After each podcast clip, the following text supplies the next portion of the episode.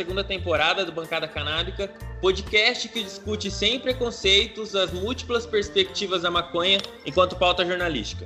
Eu sou Jean Celso e hoje eu tenho pela primeira vez dois convidados conversando comigo: o antropólogo Francisco Savoy de Araújo, que estuda política de drogas, direitos humanos e também sobre o nosso assunto de hoje, que é o uso cultural e religioso de substâncias psicoativas.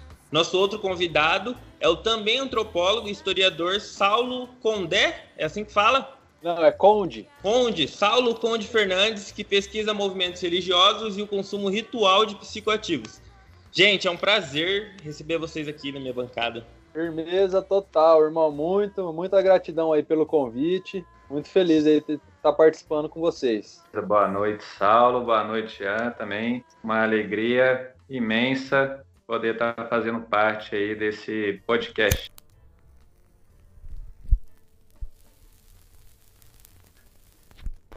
Vamos lá, essa primeira pergunta ela serve para os dois, então fiquem à vontade. É, só para a gente começar, eu queria que vocês explicassem como que as substâncias psicoativas e a religiosidade passaram a se relacionar, se há registros desse início. Existe um intelectual, cientista social muito legal, o nome dele é Alex Polari de Alverga. Ele tem um texto muito legal, está disponível na internet. O nome desse texto é Eram os Deuses Alcaloides. Nesse texto, o Alex Polari ele discute como que o uso de substâncias psicoativas, como que as substâncias foram fundamentais no processo evolutivo da nossa consciência e do nosso contato com uma transcendência, né? Porque o que a gente chama de estados alterados de consciência, né? São os estados não ordinários de consciência. Dependendo da cultura, é, isso pode ser interpretado de outra forma, né? É, no momento que a gente expande a nossa consciência através do uso dessas substâncias, a gente pode estar tá tendo contato justamente com essa transcendência, com esse outro mundo que a gente tanto vê falar nas escrituras, né? Na, em todas as escrituras, elas possuem passagens extremamente é, análogas à experiência com os, os psicoativos, né? com essas substâncias que expandem a nossa consciência. E então, eu acredito, resumindo, que a religiosidade, a, a espiritualidade, né, a devoção a uma transcendência, ela pode sim ter começado no momento que o ser humano teve contato com essas plantas, com esses vegetais.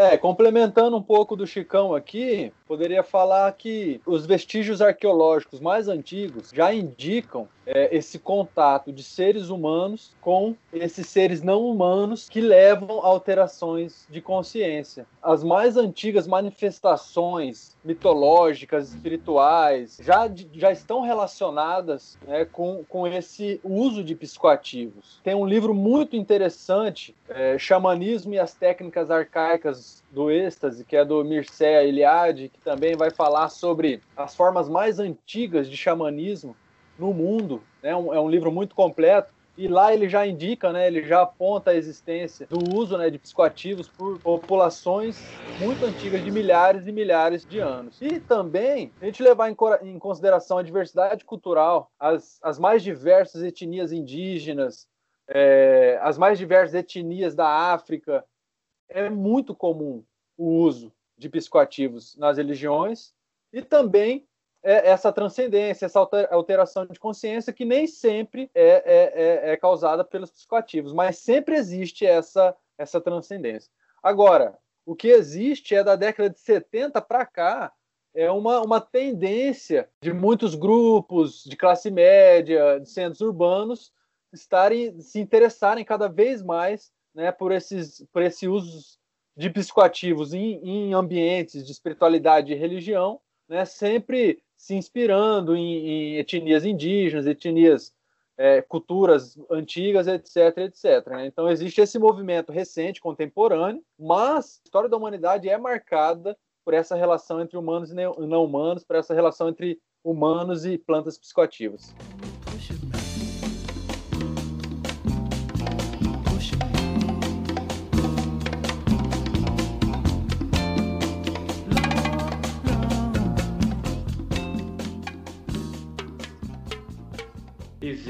Existem algumas teorias que a respeito do pão que Jesus compartilhava entre os seus discípulos. E, segundo essas teorias, esse pão que é o corpo de Cristo, né, que é a hóstia sagrada, né, comungada atualmente nas igrejas, esse pão estaria contaminado por um fungo. Na época de Cristo, lá no Oriente Médio, esse fungo ele teria um potencial que a ciência é, classifica como alucinógeno. Então, esse pão já, já teria esse fungo aí desenvolvido, é, e esse seria o ritual ali de Cristo é, que ele fazia com seus discípulos para louvar, o, o para entrar em contato com a espiritualidade. E a gente tem diversas tradições ancestrais que têm como ponto central da sua, das suas celebrações religiosas o consumo de psicoativos, né? A gente tem na Índia o, o Amanita, que entre os Vedas, o Amanita muscaria, que é um, um tipo de cogumelo, ele é muito citado na, nas escrituras dos Vedas. Nós temos os cogumelos Psilocybe cubensis, no México, muito utilizado pelos mazatecas. Tem uma curandeira muito famosa, o nome dela é, era Maria Sabina. Ah, tiveram vários artistas que foram visitar Maria Sabina para conhecer o ritual dela com os cogumelos mágicos. Temos o, o, São Pedro, que ficou conhecido como São Pedro, né? é o cacto de nome Huachuma, também é utilizado ali na, na região do México, da, da Guatemala, entre os astecas. Temos aqui na América do Sul o, o não, o Achuma é aqui na América do Sul. Me desculpe, é, me corrijo. O Achuma é utilizado aqui na América do Sul, entre os Incas existem diversos é, registros arqueológicos de esculturas, de monumentos com deuses segurando o cacto do Achuma, que é um cacto grande, ele cresce bastante. E no México e na Guatemala, entre os astecas, é utilizado o peyote, que é um cacto também que possui o mesmo princípio ativo do Achuma, que é a mescalina. Foi, inclusive, o, a inspiração de um grande escritor da era beatnik, que foi o Aldous Huxley, Aldous Huxley, que escreveu As Portas da Percepção, que influenciou o nome da banda The Doors. Foi a mescalina que influenciou a escrita desse livro. E temos aqui no, no Brasil a longa tradição aí da ayahuasca, que já foi incorporada em religiões institucionalizadas, com o nome de Santo Daime ou vegetal, né?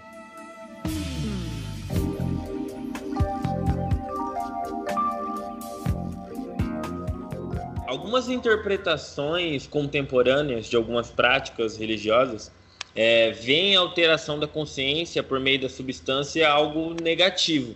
Por outro lado, vocês dois estudam uma outra perspectiva do ato religioso, onde se faz justamente o uso de substâncias que induzam o estado xamânico, xamânico certo? É, que religiões fazem esse uso? E outra, a maconha, no fim das contas, é um enteógeno, tal como a ayahuasca? A sociedade mais ampla, né, a sociedade brasileira, a sociedade norte-americana e as várias sociedades, no geral, né, tem essa visão preconceituosa em relação aos psicoativos. Né? Isso é, uma, é um fato. E também as religiões dominantes. O discurso da, dos setores pentecostais e neopentecostais é, é, é totalmente o discurso da abstinência de qualquer substância. Né? Enfim, no entanto, né, a gente vê uma diversidade de religiões que, que utilizam não, é, não somente as religiões ayahuasqueiras, né, que é o que a gente vai falar um pouquinho agora, mas também outras religiões como do, do universo afro-brasileiro que estão totalmente ligadas ao, ao, transe e também utilizam uma diversidade de plantas. Inclusive a maconha é utilizada no candomblé, é uma planta consagrada para Exu, é, e como Exu é um dos orixás centrais da, da, do candomblé, é uma, é uma da planta muito, muito importante no culto e é um problema, né? Porque é uma planta proibida. Mas você perguntou se a, a maconha é um enteógeno. Com certeza, para os marianos, né? Para os marianos, para os rastafares, para os psiconautas, a, a, a maconha, a cannabis é, é sim um enteógeno.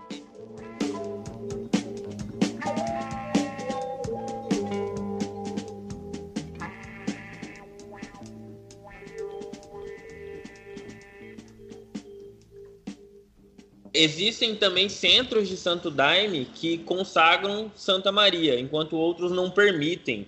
É isso? Como que rola essa discordância? Por que que rola? O Santo Daime é uma, é uma religião é, híbrida, né, sincrética, que mistura elementos de várias matrizes né, culturais típicas do território brasileiro. E a ayahuasca é uma planta de origem amazônica, da porção ocidental da floresta amazônica, utilizada por diversas etnias indígenas há milhares de anos. É, é uma planta feita através da decocção de um cipó com uma folha, o cipó Banisteriopsis caap, conhecida como jagube, e a folha Piscotria viridis, conhecida como rainha chacrona. O santo daime tem como elemento ritualístico principal uh, a ingestão da ayahuasca, beber o daime, né, que, que é, a ayahuasca é chamada de daime dentro da, da religião do santo daime, então uh, uh, o elemento ritualístico principal é beber a ayahuasca, beber o daime e executar performances musicais de inários. Os inários são conjuntos de cânticos específicos dessa religião, né, do santo daime. Então, o daime é, é mais ou menos isso. E aí é uma das religiões ayahuasqueiras brasileiras, Existem outras, né, como a União Vegetal, a Barquinha, ou, outras religiosidades mais contemporâneas, etc. Mas a, na, na, história do Daime é o seguinte: o fundador foi Raimundo Irineu Serra, que fundou a partir da década de 30, foi formando o Santo Daime, e ele, ele faleceu em 1971. Enquanto ele esteve vivo, o Santo Daime restringia ao seu centro. Depois do, do seu falecimento, que começou um processo de expansão. Um dos seguidores do Raimundo Irineu Serra era o Sebastião Mota, que é um dos personagens mais intrigantes, interessantes e brilhantes da história do Brasil, cara. O, o Sebastião Mota foi um dos seguidores e depois ele criou um centro dele, né? Criou um, uma, uma, nova vertente chamada de Ceflures e depois se tornou Iceflo, né? Que é o nome de uma instituição. E aí e o Santo Daime, a partir dessa vertente, nos anos que se seguiram, nas décadas que se seguiram, ela conheceu um processo de expansão muito contundente, se tornou uma religião transnacional e chegou a 43 países de todos os continentes habitados. Essa vertente, é, ela trouxe umas inovações. Por exemplo, ela se aliou à Umbanda, criou outros rituais chamados de Umbandaime, mas a principal inovação dessa vertente foi o uso da cannabis. Né? Então, o que, que aconteceu? Na década de 70, a partir de 1974, que é quando ele é, inicia o seu centro de forma oficial, digamos, assim, que ele rompe com o centro deixado pelo fundador mestre Irineu e inicia a sua própria vertente, ele começou a receber dentro dessa comunidade, lá no Acre, nos confins do Acre, na década de 70, é, assim, não era nem na periferia, era na, na, área rural, era um lugar assim sabe, lá no cantinho do mundo mesmo, ele começou a receber hips, mochileiros, artistas, intelectuais, ex-guerrilheiros que chegavam atrás do poderoso chá amazônico. E aí o que aconteceu? O, mov o movimento contracultural passou a interagir com esse movimento religioso do Sebastião Mota. E aí virou uma mistura incrível, né? E a partir daí, um ex-hippie, seguidor que se tornou um dos principais seguidores dele, o Lucy Mortimer, apresenta para ele a cannabis. É, aí, nesse momento da apresentação, tem até assim é, uma, uma, uma, uma aura meio mitológica, porque é, tem a história que quando ele foi, quando o Lúcio Mortimer foi falar para ele da cannabis, ele falou que já, já tinha recebido em sonho, que tinha um ser sobrenatural que falava para ele. Então tem todo um mito fundador, da mesma forma que tem um mito fundador em relação ao mestre Irineu com a ayahuasca criando o daime, né, uma história mítica, também tem esse encontro mítico, né, permeado por seres sobrenaturais do Sebastião Mota com a cannabis.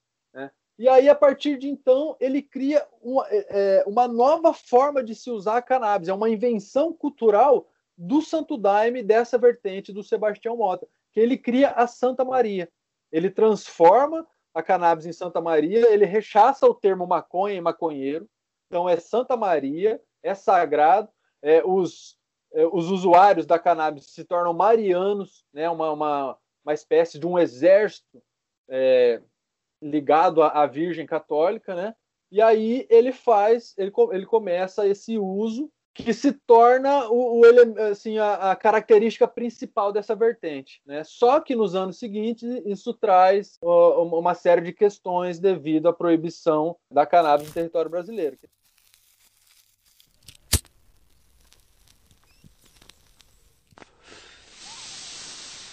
Francisco, estudando um pouquinho antes sobre o assunto, me parece que tem mais de uma prática ritualístico-religiosa da maconha, bem como ela também é inserida em várias culturas religiosas, como, sei lá, taoísmo, budismo, hinduísmo, o próprio Rastafari.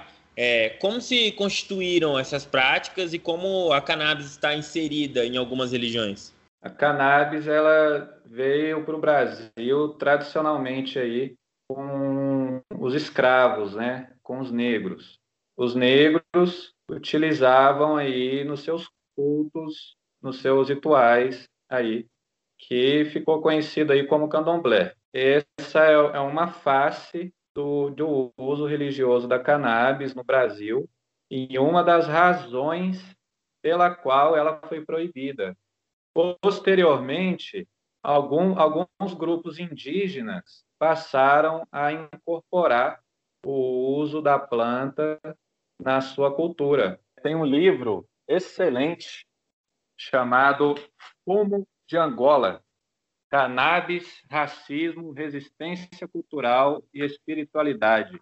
E tem um artigo nesse livro maravilhoso escrito pela Isabela Lara Oliveira, que ela fala justamente sobre o uso da, da cannabis no Maranhão pelas etnias indígenas. E tem um outro artigo de Sérgio Augusto Domingues, que chamado Maconha e Xamanismo numa tribo Timbira.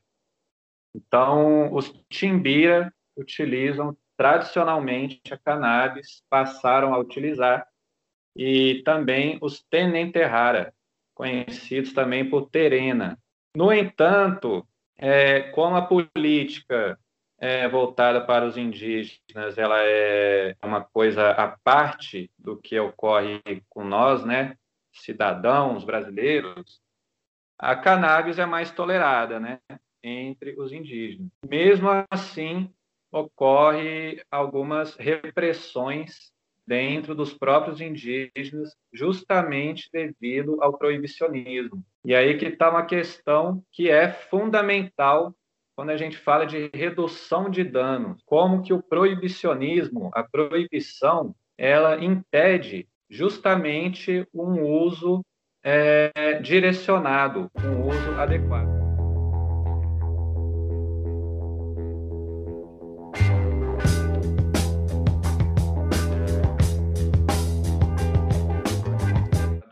No candomblé, esse uso deixou de existir. porque o candomblé passou, teve que se inserir na sociedade é, a partir do século XX e aí teve que pa passar por uma certa higienização, né? Teve que higienizar algumas de suas práticas e aí está o uso da cannabis, né? Então, e no mundo? Como é a cannabis no mundo, né? Fora do Brasil.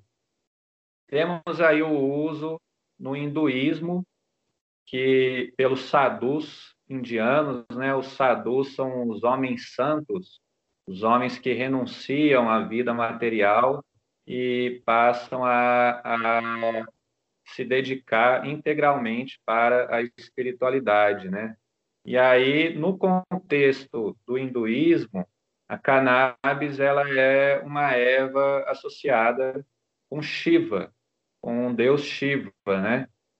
E, e aí a gente já tem uma ligação direta com a cultura Rastafari, que nasceu na Jamaica. É, porque é dentro do universo Rastafari, a cannabis ela recebe o nome de ganja, é a ganja. E ganja é o idioma é o sânscrito. O idioma dessa língua é a língua é, é o sânscrito, ganja, porque teve uma leva de imigrantes indianos que foram para Jamaica e lá tiveram contato com os negros e aí eles conheceram o uso ritualístico aí da cannabis, né? É, e aí passou a ser incorporado dentro do universo afro-jamaicano com o nome de ganja. Enfim, é, a cannabis ela é muito utilizada aí para fins de, de, meditação, para fins de, de alcançar estados elevados de consciência, né? A gente, a gente tem relatos do uso da cannabis de 4 mil anos antes de Cristo, lá na Ásia, na China, entre os budistas, né? Igual você falou, o taoísmo. Eu vi que tinha no shintoísmo também, né? Que era uma comunidade indígena japonesa, algo desse tipo. Sim, no shintoísmo existe uma congregação místico-esotérica do islamismo, que são os sufis, ou sufis. Eles utilizam rachixe em graus super elevados de THC e fazem umas danças circulares muito legais e tem essa comunidade místico-esotérica do islamismo, que são os sufis, que utilizam o rachixe, né? No islamismo, no, no judaísmo, é, os judeus, assim, é, eles são super tolerantes em relação a cannabis lá em Israel. Tanto é que legalizaram lá, né? Legalizaram? Acho que legalizaram, né? É, acho que legalizaram sim. Chegaram até a jogar um dronezinho, jogar maconha numa praça e tal. Eu já ia perguntar sobre isso mesmo. Há estudiosos que acreditam que as tradições judaico-cristãs também usavam a maconha, né? Em alguns rituais. A gente tem um saudoso padre Ticão, que faleceu recentemente aqui do estado de São Paulo. Ele foi assim um mártir, um revolucionário dentro da Igreja Católica que buscou na Bíblia as referências a cannabis. A própria Bíblia faz referências a relatos de cura que Jesus Cristo realizava com óleo de cannabis e diversas passagens da Bíblia fazem menção a cannabis. Me ausentou aqui agora o termo que é utilizado, mas também tem na próprio cristianismo, na própria Bíblia, relatos de, de que Jesus curava com a cannabis. E o nosso saudoso padre Ticão aí, é, para quem não conhece, foi um, um mártir da Igreja Católica que lutou muito pela legalização da cannabis e, infelizmente, ele veio a falecer, né?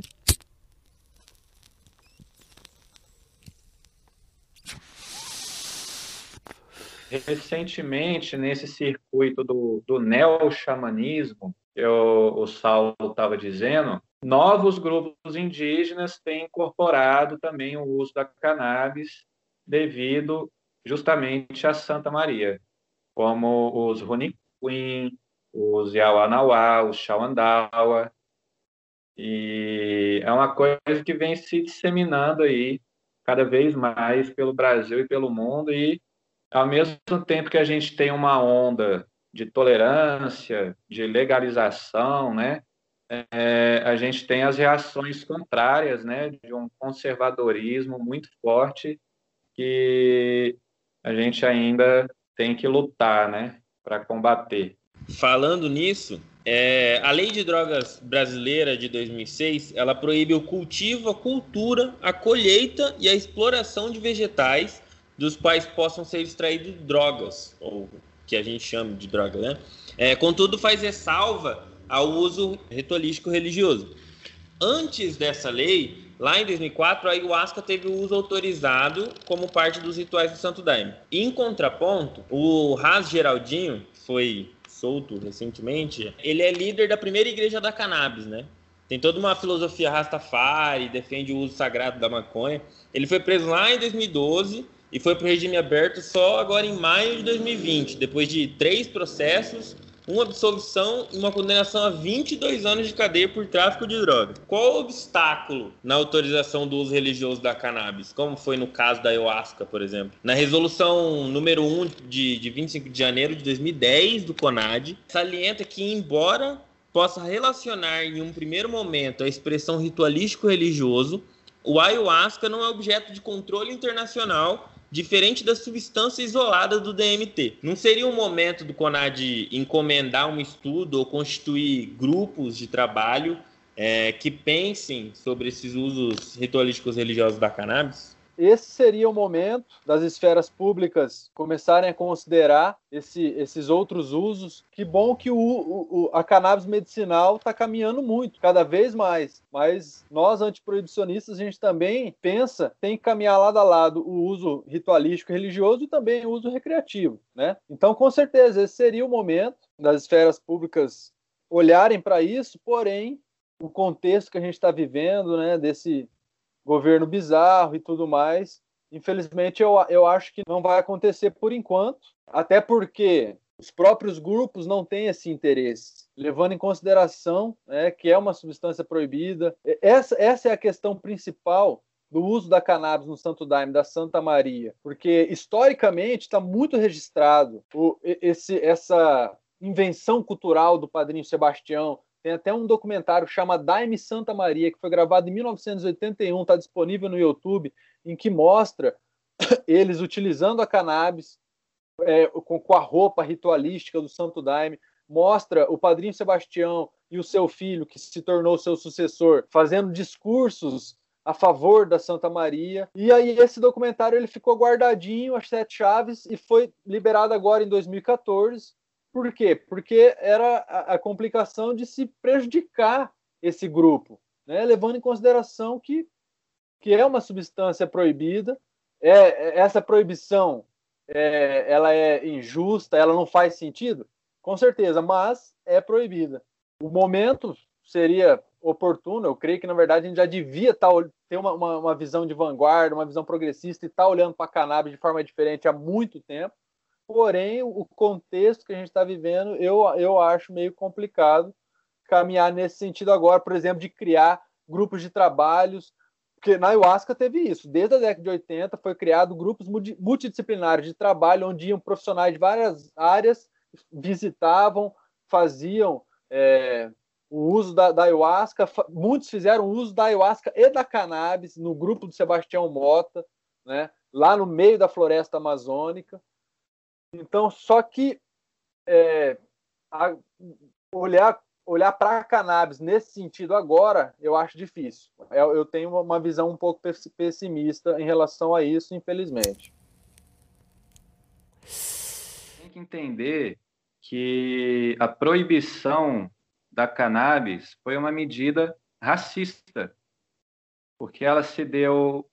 Eu estou procurando aqui o artigo de 1890 o artigo aqui da Constituição Brasileira, venenosas, venenosa. Então, a, a proibição da cannabis, ela se deu em um período pós-abolição, pós-abolição da escravatura. Então, como que a sociedade ia manter a política racista de segregação racial que, que os negros sofrem historicamente até hoje nas favelas e periferias aí de todo o Brasil. Foi criminalizando a sua cultura. A capoeira foi criminalizada, o samba foi criminalizado e todo todo tipo de manifestação cultural de origem afro-brasileira passou a ser criminalizado. E aí, nesse bojo, entrou a maconha. Inclusive, a maconha é um termo derivado da língua quimbundo, trazido aí pelos africanos de Angola. Então, é, o Código Penal de 1890 ele criminalizou é, em benefício da saúde pública. Ele dizia o seguinte: em seu artigo 159, tornou crime expor à venda ou ministrar substâncias venenosas sem autorização e sem as formalidades exigidas pela lei. Então, foi nesse período que a associação da cannabis, da, da drogadição em geral, a cannabis virou a linha de frente aí, a porta de entrada, né? Uma série de mitos foram se construindo em torno da cannabis, em torno da, do proibicionismo. A cannabis seria a porta de entrada, o mito da, da escalada, que você iria entrar em uma escalada de drogas leves para drogas mais pesadas. O mito de que a partir do momento que você utilizasse uma substância psicoativa, você iria é, automaticamente virar um escravo da droga. Você iria entrar em um padrão de uso abusivo. Você ia ficar viciado. A dependência química, como uma coisa, é, é, é uma relação de causa e efeito, quando a gente está falando de uso de psicoativos, é um mito. A gente tem que entender que é um mito. E a maconha como uma planta generalizada entre os negros, ela ficou associada com a delinquência, com a criminalidade. Então, a gente tem que entender como que o proibicionismo ele é hipócrita, porque as drogas, elas viraram o bode expiatório, é o bode expiatório. Então, é a expiação de toda, todo, todo o descaso toda a ausência de política pública, de políticas públicas do Estado para a população negra, para a população pobre de periferia, de quem é a culpa quando o pobre preto periférico entra para o crime? É da droga. Não é do, não é do, do Estado que não dá, dá educação, não é do Estado que não dá cultura, que não dá lazer, é da droga.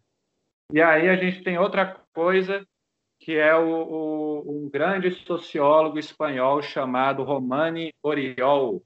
Ele tem um livro fenomenal que se chama As Drogas, Sonhos e Razões. Ele fala que a partir do momento que se instaurou o proibicionismo no Brasil, essa questão de você virar um, um delinquente passou a ser uma profecia autocumprida. É uma profecia que se cumpre por si mesmo, porque você está utilizando uma substância que faz parte da sua cultura, de repente ela é criminalizada, então você já se torna um criminoso, já se torna um delinquente pelo simples fato de existir. Você se torna um criminoso pelo simples fato de existir.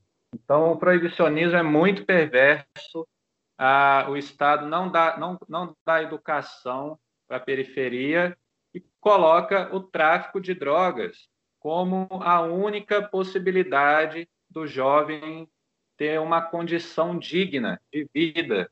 O tráfico de drogas é a única, é, é a única possibilidade para que o, o periférico não ocupe o que as pessoas erroneamente chamam de subemprego, né? Para que a pessoa não, não seja explorada. Então, é, é, um, é um sistema muito bem articulado, muito perverso, que coloca que, que perpetua a segregação social. E aí, o que, que a gente tem com isso? Genocídio e encarceramento em massa de, de pessoas negras, periféricas, que, conforme vem ocorrendo historicamente aí no Brasil, desde o colonialismo com a escravidão, né? Então, o meu entender, a maconha, sim, é, ela é o, a linha de frente do que seria essa todo, toda essa rede é, moral que se instaurou com o proibicionismo, né? E é o que o conservadorismo aí ferrenho que a gente está aí vivendo no Brasil está tentando defender, infelizmente, né?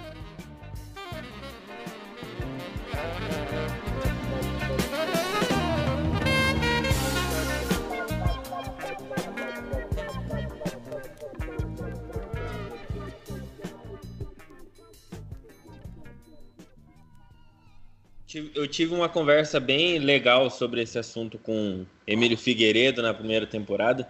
É, só para a gente terminar agora, talvez uma pergunta mais leve ou mais polêmica. É, Jesus era maconheiro? Com certeza! Olha, maconheiro e, e outras substâncias também, outras cositas más. Com certeza ele era um chamanzão.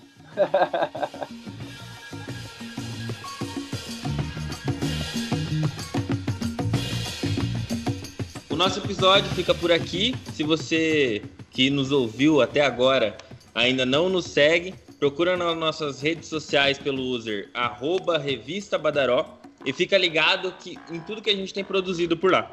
É, não se esqueça também de apoiar o nosso jornalismo independente, tornando-se um dos nossos assinantes lá no PicPay, no site picpay.me barra PicPayBadaró, sem acento no O. Até mais!